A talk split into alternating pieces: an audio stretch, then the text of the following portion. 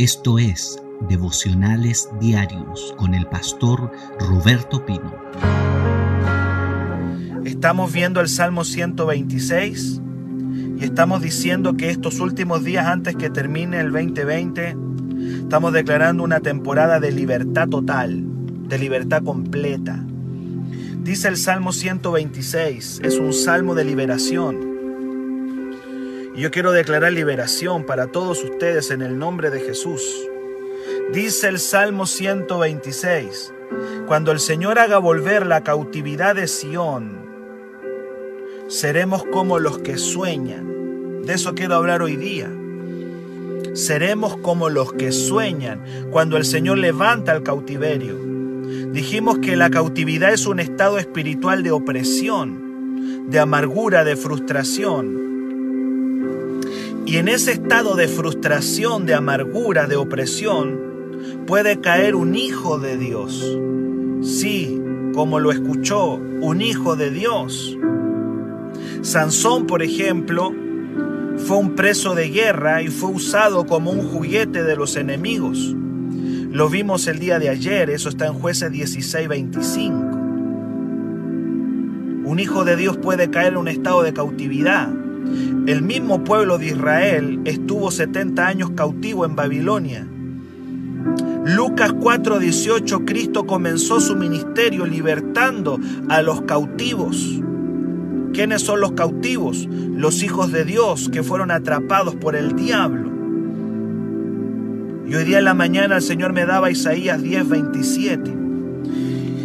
Dice la palabra que la cautividad no la rompe nada más que no sea la unción Isaías 10:27. Yo se lo voy a leer. Si usted lo tiene su Biblia, me gustaría que usted viniera a este devocional siempre con su Biblia. No lo puedo ver yo, pero yo espero que esté con su Biblia.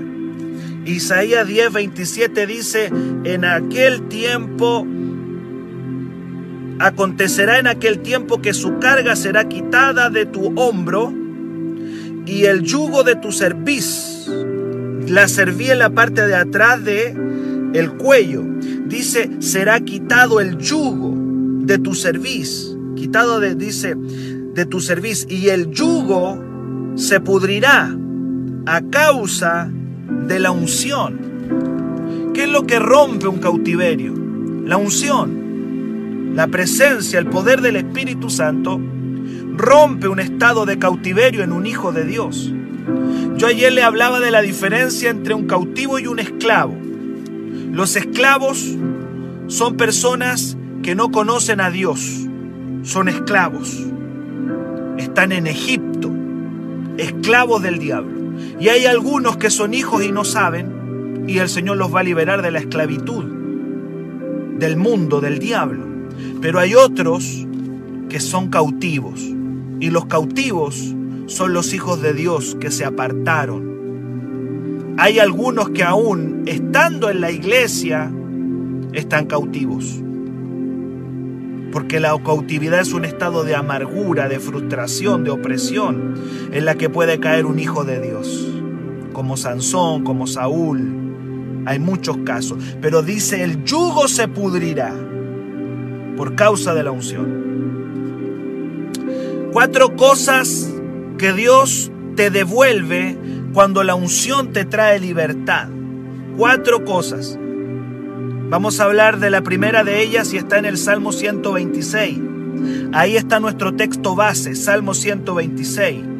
Cuando Jehová hiciere volver la cautividad de Sión, seremos como los que sueñan. Lo primero que Dios le devuelve a un hijo de Dios cuando es liberado un hijo de Dios que estaba frustrado, oprimido, lo primero que le debe ocurrir es que el Señor le va a devolver los sueños. Dice la Biblia, seremos como los que sueñan. ¿Cuántos dicen amén? Sin sueños serás un evangélico más del montón. Serás un creyente común y corriente.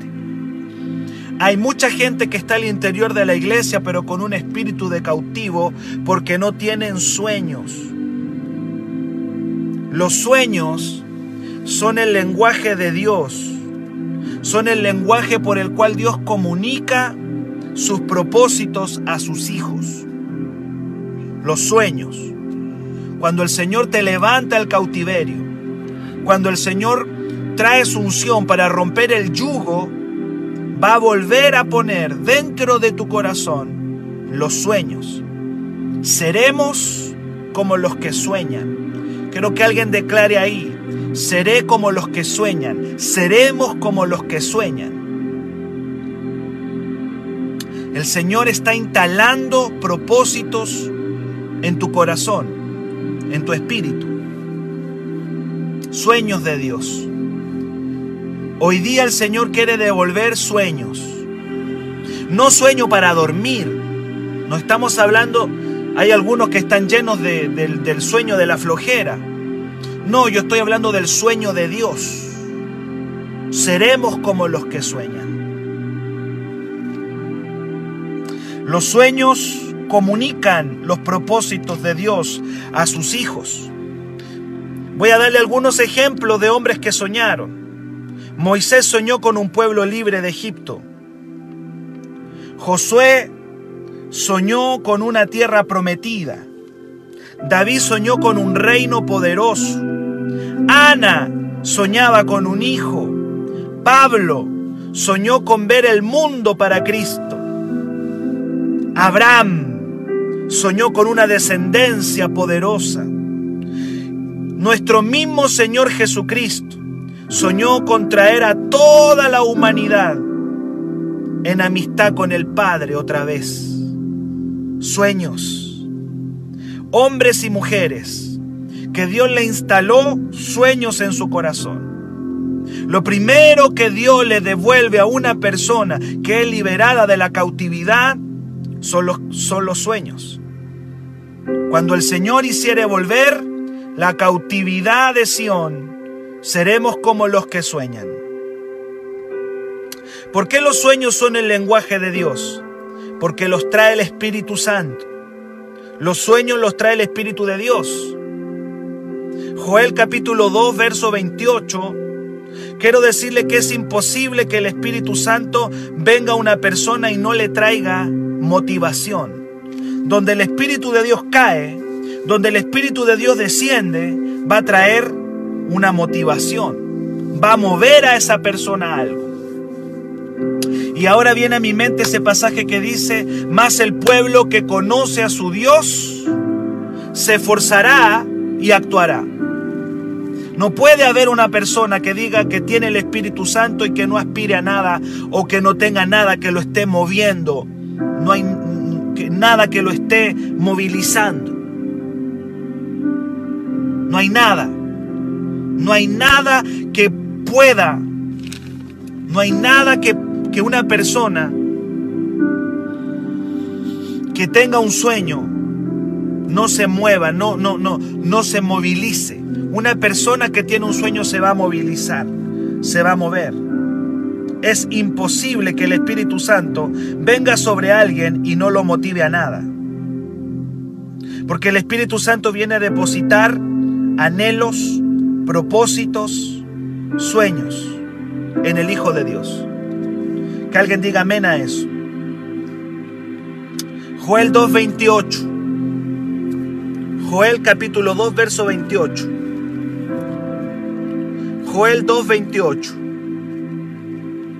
¿Qué dice el libro de Joel capítulo 2 verso 28? Vamos a buscarlo. Joel, el profeta Joel, el profeta del Espíritu Santo.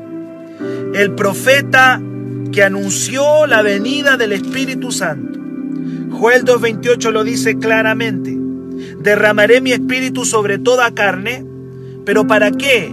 ¿Para qué viene el Espíritu Santo sobre toda persona? Número uno, para profetizar, porque van a profetizar los hijos y las hijas, pero no solamente el Espíritu Santo viene para que profeticemos, sino que instala sueños y visiones. A los ancianos le instala sueños y a los jóvenes le instala visiones. El Espíritu Santo es profético, el Espíritu Santo es soñador y el Espíritu Santo es visionario. No puede haber una persona que diga tengo el Espíritu Santo que no profetice. No puede haber una persona que diga tengo el Espíritu Santo y que no tenga un sueño, que no tenga una visión. Sueños, gloria a Dios, palabras proféticas y visiones van a venir, porque son el lenguaje de Dios. Y mire, me llama tanto la atención que dice que a los ancianos soñarán sueños. ¿Qué quiere decir?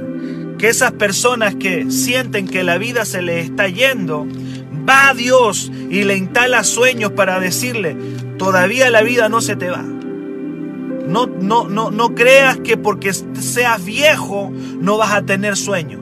No creas que porque ya tienes la edad que tienes ya no vas a soñar. No, a los ancianos soñarán sueños y los jóvenes verán visiones. Porque el Espíritu Santo instala sueños, coloca anhelos para que te movilices. Una persona sin sueños ahí está estancada, no hace nada, está detenida. Un hijo de Dios que tiene sueños se moviliza, se mueve porque tiene algo instalado, tiene un propósito dentro de su corazón. Es el sueño de Dios que tiene que movernos. Ya se lo dije, Moisés soñó con un pueblo libre, Josué con una tierra prometida, David con un reino poderoso, Ana con un hijo, Pablo con un mundo para Cristo, Abraham con una descendencia poderosa. Jesús soñó con traer a todos los hombres delante de las plantas del Padre. Sueños.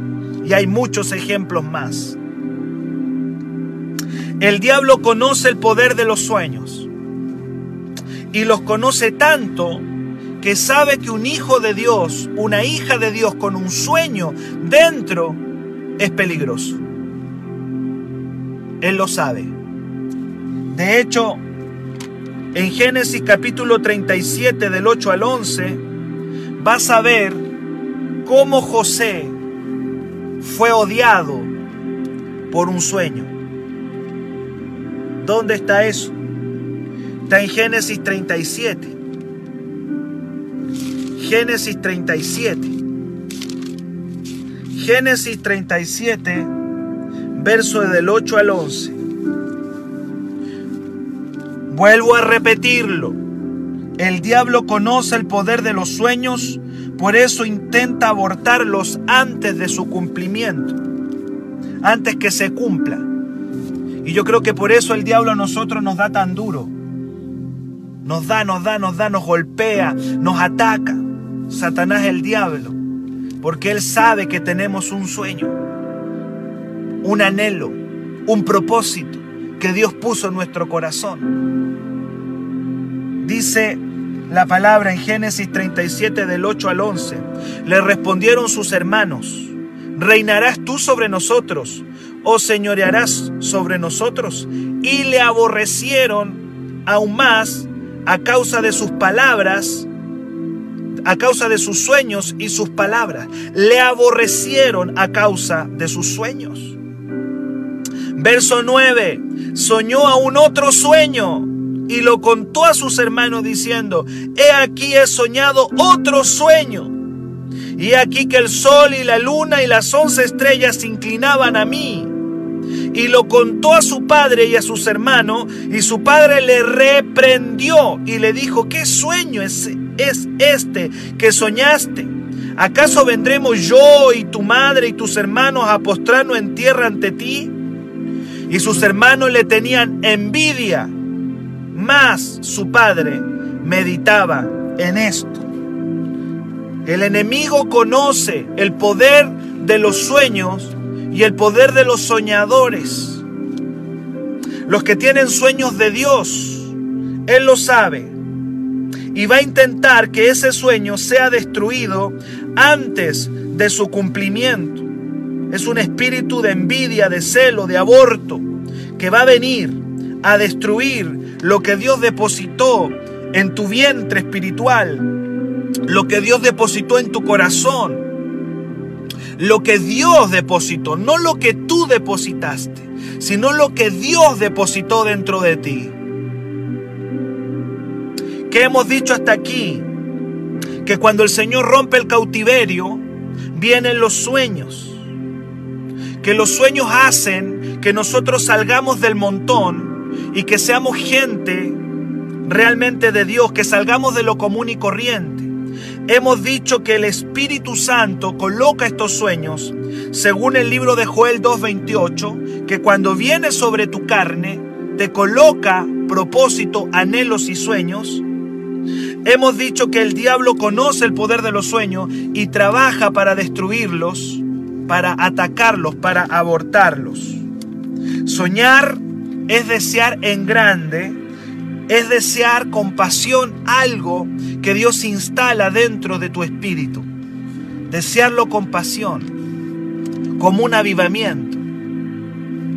Mientras yo estaba haciendo hoy día, estaba orando y, haciendo esto y meditando, Dios me hacía pensar, porque desde, desde muy temprano Dios me, me ha estado hablando de esto. Cuando Dios me habla algo, agarro mi celular y lo empiezo a escribir en el celular. Y Dios me hablaba del sueño de un avivamiento. Y el Espíritu Santo me hacía ver que no podemos perder el sueño de un avivamiento. El sueño de un mover de Dios en Chile. El sueño de, de que su gloria de Dios caiga sobre la iglesia y que venga gente de todo Chile a beber del río de Dios, del río del Espíritu. Un sueño de, del avivamiento el sueño del avivamiento, el sueño de la gloria de Dios sobre una ciudad, sobre una nación. Ese es un sueño, es un anhelo, es un deseo de Dios, es el, es el sueño de renuevo por el cual nace esta casa el año 2008. Soñar es desear en grande, es desear con pasión. ¿Cómo sabes que, que tienes un sueño de Dios? ¿Cómo lo sabes? ¿Cómo puedes saber que tienes un sueño de Dios? Yo te voy a decir cómo lo sabemos. Sabemos que tenemos un sueño de Dios porque es imposible de realizar por nuestro medio. Tú no lo puedes llevar a cabo. Cuando tienes un sueño de Dios, no puedes hacerlo en tus fuerzas. Si puedes hacerlo, significa que es tuyo. Si no puedes hacerlo, significa que viene de Dios porque los sueños son pensamientos elevados de Dios. Isaías 55, Isaías 55, hay harto texto bíblico. Si usted se me va quedando atrás, después lo puede ver porque esto queda grabado. Isaías 55, 8 y 9. Isaías 55. Tengo que ir rápido porque tengo tiempo limitado. Isaías 55, versos 8 y 9. Dice la palabra, mis pensamientos, dice Dios, no son vuestros pensamientos, ni vuestros caminos, mis caminos, dice el Señor. Como son más altos los cielos que la tierra, así son mis caminos, más alto que tus caminos, y mis pensamientos más que vuestros pensamientos. Óigalo bien. Quiero que lo entienda. Los pensamientos de Dios son elevados, son altos, son imposibles. Y esos imposibles, Dios los instala dentro de nosotros. ¿Cómo sé que tengo un sueño de Dios? Porque es imposible realizar en tu fuerza. Es imposible realizarlo en tus capacidades. Es imposible realizarlo con, los recursos que tú tienes. Hace algunos días atrás veíamos a Zorobabel y a Josué. Dios le dice, ustedes me van a levantar un templo y no tenían ni uno. Era el sueño de Dios que Dios estaba poniendo en Zorobabel y en Josué de levantarle un templo al Señor. Un día Dios le coloca un sueño de Dios a Nehemías, me vas a levantar las murallas vas a levantar las murallas de Jerusalén, porque estaban destruidas por el fuego. Era imposible en su fuerza. Cuando viene el sueño de Dios, es imposible de realizar en nuestro medio, porque es alto, porque es elevado. Pero Dios se glorifica y al final la gloria nunca va a ser de nosotros, la gloria siempre va a ser de Dios. Porque una vez que está terminado, una vez que está concluido, una vez que el sueño ya ha llegado a su culminación, tú tendrás y yo tendré que darle la gloria al Señor, porque jamás hubiese podido ser hecho en nuestra fuerza y en nuestras capacidades. El sueño de Dios es imposible de realizar por nuestros propios medios, sino solamente puede ser llevado a cabo por el poder de Dios. ¿Cómo sé que es un sueño de Dios? Porque es grande, porque es impresionante, porque es imposible. Sí, es imposible. Y va a ser hecho posible solamente por el poder de Dios que estará en aquel que tiene el sueño. ¿Cómo José pudo llegar siendo un esclavo en Egipto? Porque era un esclavo de Potifar. ¿Cómo llega a ser uno de los más grandes de Egipto? Solamente porque ese sueño era de Dios. Ese sueño venía de Dios. Como un Moisés. Como un Moisés que quiso ser destruido desde niño llega a libertar a todo el pueblo de Israel en Egipto, porque era un sueño de Dios. Era, era, venía del cielo. Cuando viene del cielo, es imposible de realizar en la carne, pero posible de realizar en Dios. Porque viene de Él y Él lo va a respaldar. Cuando el sueño viene, el Señor va a poner la gente, va a poner la fuerza, va a poner todo mientras el que sueña sea obediente a lo que Dios le está diciendo. Gloria a Dios. Y yo quiero declarar en esta mañana que el Señor coloque sueños. Y si ya están en tu corazón y los habías olvidado, que ese sueño empiece a trabajar en esta temporada. Que ese sueño se empiece a mover. No perdamos el hilo. No perdamos el hilo. Cuando el Señor hiciere volver la cautividad de Sión, número uno, seremos como los que sueñan. Seremos gente que sueñe los sueños de Dios bien vengan a tu corazón. Los sueños del cielo vengan a tu espíritu. Ahora, escucha bien, el combustible, la fuerza para alcanzar los sueños se llama fe. Ese es lo que te va a mover. Un auto no se mueve sin combustible, queda detenido. Ahí queda parado. No le echas benzina, te va a quedar ahí. Por más que tú le, muevas la llave, por más que tú hagas todo, el auto no te va a partir. El auto no va a andar. ¿Cuál es el combustible de un sueño de Dios? La fe. La fe es el combustible. Dice Hebreos 11 del 1 al 2 que el Señor va a colocar una convicción.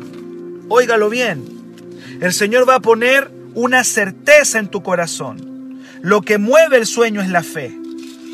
Hebreos 11, verso 1 dice, la fe es la certeza de lo que se espera, la convicción de lo que no se ve. Gloria a Dios. Claro, porque lo único que tienes dentro tuyo es el sueño.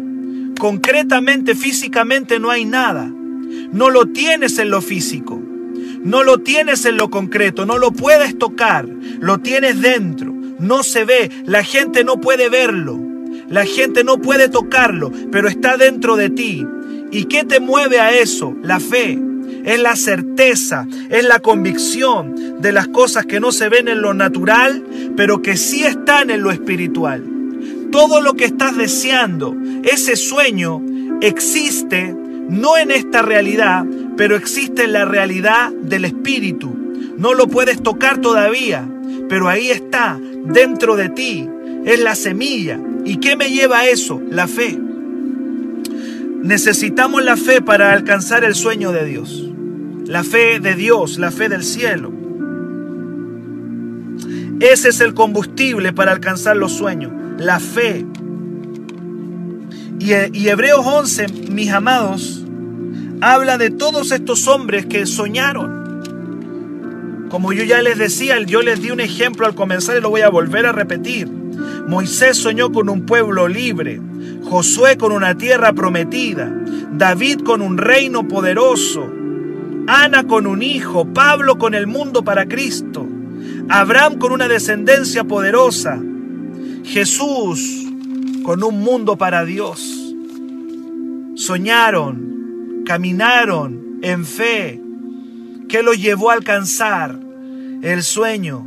La fe, la fe, la fe, la fe, la fe. Necesitamos la fe, que es, una certeza, es una convicción de cosas que todavía no vemos, pero que soñamos. No lo vemos, pero lo soñamos, lo tenemos. No es tangible, no lo puedo tocar. No lo puedo tocar aún, pero ahí está, dentro de mi espíritu. Y la fe me está moviendo a la realización. La fe me está moviendo al cumplimiento. Es un proceso. Gloria a Dios, es por la fe. No sé cuánto me dicen amén hoy día ahí. Estoy hablando de los sueños y estoy diciendo que una de las cosas que Dios trae al corazón de sus hijos cuando los libera son los sueños. Y tú estarás pensando, ¿y qué sueño tengo yo? Eso pregúntaselo a Dios. Porque tú no puedes caminar una vida sin sueños. O yo te voy a compartir en nuestro sueño. Soñamos con un mover de Dios en la nación. Soñamos con una ciudad que venga a las plantas de Jesucristo. Soñamos con ser gente de avivamiento, que traiga a las personas a las plantas de Jesús, que el Espíritu Santo descienda, que traiga milagros, señales y prodigios. Los sueños de Dios instalados en nuestro corazón que no podemos abandonar, porque si dejamos los sueños nos quedamos como cristianos comunes y corrientes. Nos transformamos en gente rutinaria. Los esclavos no tienen sueños. Los cautivos no pueden soñar porque su vida no les pertenece. Pero cuando Dios te libera, aleluya, vas a soñar con una tierra prometida, vas a soñar con cosas grandes que Dios va a poner en tu corazón. Propósitos, llamados, sueños, visiones del cielo. Vengan en esta mañana a nosotros aleluya, cosas grandes que son imposibles de realizar con nuestras propias manos y recursos, pero que sí son posibles de realizar en el poder de Dios. No tengo plata ni oro, dijo, dijo Pedro y Juan, pero lo que tengo te doy, párate en el nombre de Jesús. El sueño y el combustible de ese sueño es la fe, es la fe. Todos los hombres de Dios y mujeres que hicieron cosas grandes, las hicieron por la fe. Romanos 4:16. El apóstol Pablo dice que Abraham tomó a Isaac por la fe. ¿Dónde está eso? Está en Romanos. He, visto varios pasajes, pero son los que Dios me entregó esta mañana, así que yo tengo que dárselo. Yo no puedo dejarlo sin estos pasajes porque el Señor me los dio. Romanos 4:16. Por tanto es por fe, dice Pablo. Es por fe. Y luego en el 18 dice, Él creyó, Abraham creyó en esperanza contra esperanza. En otras palabras, contra todo pronóstico, contra viento y marea, Abraham creyó por la fe. El verso 19 dice que este hombre no se debilitó, aun cuando, cuando su cuerpo estaba como muerto. Dios le había dicho que iba a tener un hijo y su cuerpo estaba como muerto. Y no dudó, aleluya, a pesar de las circunstancias. Porque los sueños de Dios son imposibles de realizar en la carne, pero posibles de realizar bajo el poder de Dios los sueños. Y el combustible es la fe. Es la fe. Es la fe. ¿Y cómo viene esa fe? Oiga bien esto. ¿Cómo se activa la fe? Si, si, si la fe es el combustible de los sueños, esa fe viene por medio de la palabra. Por medio de la palabra viene la fe. Romanos 10, 17 dice que la fe viene por el oír la palabra. ¿Usted quiere caminar en los sueños de Dios? ¿Quiere andar en los sueños del cielo? ¿Quiere, quiere llegar al propósito de Dios? Usted tiene que alimentar el sueño con la palabra, la palabra, la palabra. Todos los días, todos los días alimentamos el sueño de Dios con la palabra. Porque la fe me va a venir. ¿Cómo tengo la benzina? No tengo benzina. No tengo benzina espiritual. ¿Cómo traigo la fe que es la benzina para los sueños? Por medio de la palabra de Dios. La palabra alimenta el sueño. La palabra, la palabra. La palabra está llena de testimonio de cosas imposibles que fueron posibles. La palabra está lleno de hechos de fe. La palabra de Dios nos está alimentando todos los días, nos está metiendo semillas de fe. Alimenta el sueño con la palabra todos los días. La fe viene por el oír la palabra. Romanos 10, 17 lo dice. Otra manera de poder fortalecer y alimentar los sueños de Dios es hablarlos. Hablarlos, declararlos. Alguien por ahí decía que José cometió un error. El error de José fue contarle su sueño a sus hermanos. Y para mí no fue ningún error. Porque cuando él cuenta el sueño a sus hermanos, se activó todo un proceso que lo llevó al sueño. Entonces los sueños hay que declararlos, los sueños hay que soltarlos, los sueños hay que decirlos. Aleluya, que alguien me diga amén ahí. Yo no sé si alguien está tomando esta palabra. Los sueños hay que hablarlos. Dice segunda de Corintios 4:13, creí por lo cual hablé, es decir, cuando yo creo algo, yo lo hablo. Voy a tener una casa nueva, me voy a comprar un auto. Aleluya. Viene un gran avivamiento para Lebu. Dios va a derramar su gloria sobre mi hogar. Mis hijos van a ser libres del diablo. Mi familia completa va a venir a las plantas de Cristo. Aleluya. Los sueños se tienen que hablar porque el que cree lo habla. José creía tanto sus sueños que los dijo a sus hermanos. Y le dice, miren, soñé esto, que ustedes se inclinaban ante mí Claro, eso despertó, eso despertó la envidia, despertó todos los celos de los hermanos. Fue terrible lo que ahí ocurrió. Pero él estaba soltando el sueño de Dios. Hay que hablar lo que Dios nos ha dicho. Hay que decirlo, aunque el diablo se enoje. Pero hay que declararlo. Hay que decirlo. Segunda de Corintios 4:13 ya se lo dije. Creí por lo cual hablé. Y dice la palabra que en el espíritu de fe está el hablarlo, el mencionarlo, el decirlo. Algo se activa en el mundo espiritual cuando tú comienzas a declarar los sueños de Dios. Porque no son los tuyos, son los de Dios. Si fueran los tuyos, no va a ocurrir nada. Pero cuando son los sueños de Dios, cosas van a empezar a ocurrir. Los sueños también se pueden escribir. Sí, tal como lo oye, los sueños se pueden escribir. Habacuc 2.2, el profeta dice, Dios le dice al profeta, escribe la visión. O escribe el sueño, escribe el propósito. Es bueno escribirlo tomar una hoja y un papel y decir, Padre, esto es lo que tú me dijiste que ibas a hacer conmigo. Y lo escribo. Y lo decreto y lo declaro en el nombre de Jesús y lo escribo. Habacuc 2.2 le dice, escribe la visión para que el que lo lea corra. Porque trae un aceleramiento. Cuando escribes lo que Dios ha puesto en tu corazón, lo vas a acelerar. Sí, lo vas a acelerar. Quiero acelerar un propósito, pastor. Me gustaría acelerar, acelerar este sueño. Escríbelo. Cuando lo escribes lo aceleras. Te estoy dando un tremendo principio. Yo no sé cuánto lo van a agarrar. Ageo 2. Perdón, no era Ageo, era Habacuc 2.2. Miren, me confundo, me confundo con Ageo y Habacuc. Habacuc 2.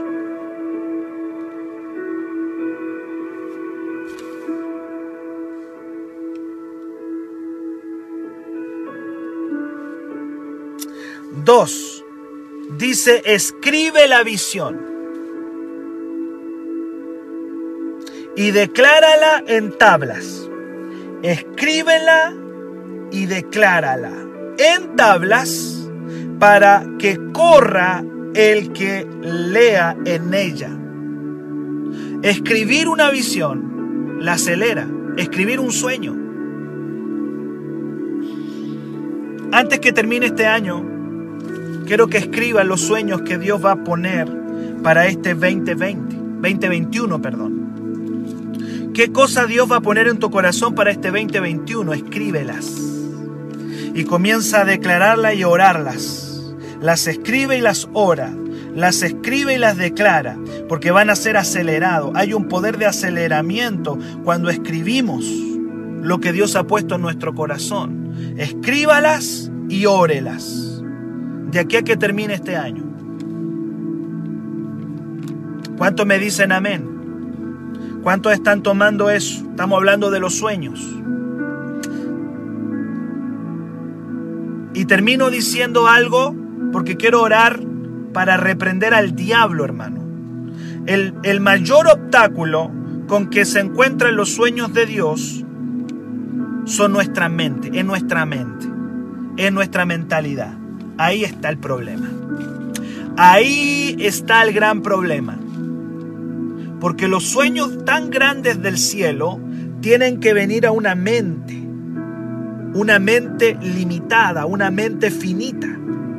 Entonces Dios me da algo grande y cómo lo meto aquí adentro, pastor, cómo lo meto dentro de mi mente, que es una mente, una mente a veces tan pequeña, una mente tan chica. ¿Cómo puedo meter algo grande en una mente tan pequeña? Entonces tenemos que renovar la mente. Tenemos que renovar nuestro entendimiento. Ya Pablo le diría a la iglesia, renuévense en el espíritu de la mente. Por eso es que Dios cuando te dice algo no lo crees. Por eso es que cuando Dios te da algo tan grande dice, no, esto es imposible. Si es de Dios, es imposible. ¿Cómo sé que es de Dios? Porque es imposible no tienes por dónde pelearla. David no tenía por dónde con Goliat. Era imposible. Moisés no tenía cómo liberar al pueblo de Israel. No podía. Ana no había por dónde que tenga un hijo. Abraham jamás podría haber tenido un hijo. Nunca. Era imposible. Humanamente imposible. ¿Cómo sé que es de Dios? Porque es imposible. Es imposible con tu fuerza, con tu capacidad.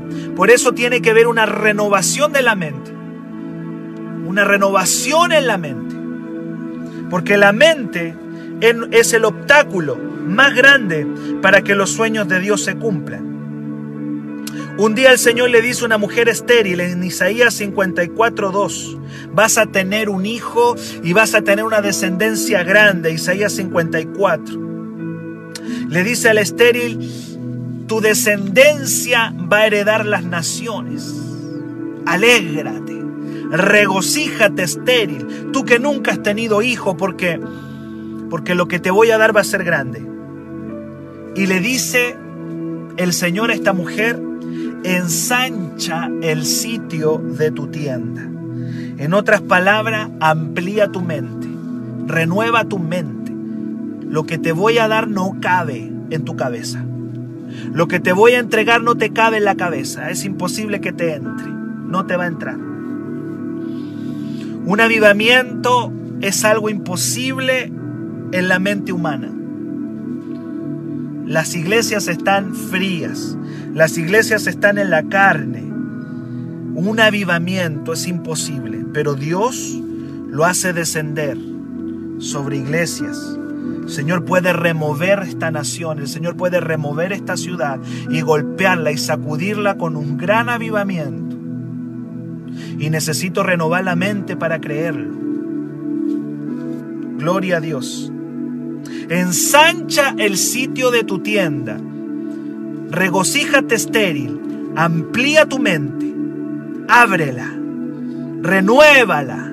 Tienes que renovar la tienda. Un día el Señor le dijo al viejito Abraham, Génesis 15:5, y voy terminando. Génesis 15, el Señor le habla a este viejito, viejito hermano, pero viejito. Ya tenía como 100 años, era un hombre anciano. Y en Génesis 15 Dios le dice, oiga bien esto, después de esta cosa, dice Génesis 15, vino la palabra de Jehová a Abraham en visión diciendo, no temas Abraham, yo soy tu escudo y tu galardón será grande, sobremanera grande. Y respondió Abraham, Señor Jehová, ¿qué me darás siendo así que ando sin hijo? Y el mayordomo de mi casa es este Damaseno Eliezer. Dijo también Abraham, mira que no me has dado prole. He aquí que será mi heredero un esclavo nacido en mi casa. Y el Señor le dice en el verso 4, no te va a heredar este esclavo, sino un hijo tuyo será el que te heredará. Pero en el verso 5 hay un principio poderoso. Dice la palabra en el verso 5 que el Señor lo llevó fuera. ¿A dónde fuera? Afuera de la tienda. El Señor lo sacó afuera de la tienda. Y le dice, el Señor lo llevó fuera y le dijo, mira, eso es visión. Ese es el sueño. Mira ahora los cielos y cuenta las estrellas si las puedes contar. Y le dijo, así será tu descendencia. Pero lo llevó afuera, porque adentro de la tienda no podía mirar lo que Dios le iba a dar. A la mujer y le dice, ensancha el sitio de la tienda. Con Abraham fue más radical, lo llevó fuera, porque nuestra mente finita, nuestra mente limitada, no nos deja ver todo lo que Dios quiere hacer con nosotros. No lo creemos. Abraham tuvo que salir de la tienda para mirar el cielo y soñar en grande. Necesitamos renunciar a la mentalidad de esclavo, de cautivo. Tenemos que renunciar a la desobediencia. A veces nos resistimos a los cambios, al temor, al miedo. Hay que renunciar al miedo para ir a los sueños de Dios. Hay que renunciar a las palabras negativas que hablamos, que no se puede, que no sé, que no funciona. Hoy día te hablé acerca de lo primero que Dios le devuelve a un hijo cuando lo libera de la cautividad. Los sueños, que son el lenguaje de Dios. Si tú no sueñas, vas a quedarte como un evangélico más del montón porque a través de los sueños Dios va a comunicar sus propósitos a tu vida. Vas a tener que decirle, Señor, como lo hiciste con Moisés, con Josué, con David, con Ana, con Débora, con Pablo, con Abraham, como lo hiciste con Pedro. Un día Pedro tuvo un sueño y vio en un lienzo toda clase de animales. Y el Señor le dice, mata y come. Y él le dice, no, ¿cómo voy a comer eso? Dios le estaba diciendo a Pedro que la salvación iba a venir a los gentiles. También los sueños comunican los propósitos de Dios. Un día Cornelio estaba orando y un ángel se le apareció también para decirle que sus oraciones habían sido escuchadas y que tenía que hacer venir a Pedro a estar con él porque él lo iba a guiar. Los hombres y las mujeres de Dios son hombres que tienen propósitos, tienen anhelos, tienen motivaciones. Si no hay nada en tu vida que te esté moviendo es porque has perdido los sueños. Y seguramente el diablo está peleando contra el sueño de Dios. Por eso a veces nos lo hace olvidar que lo dejemos. Amados, ya se me cumplió la hora.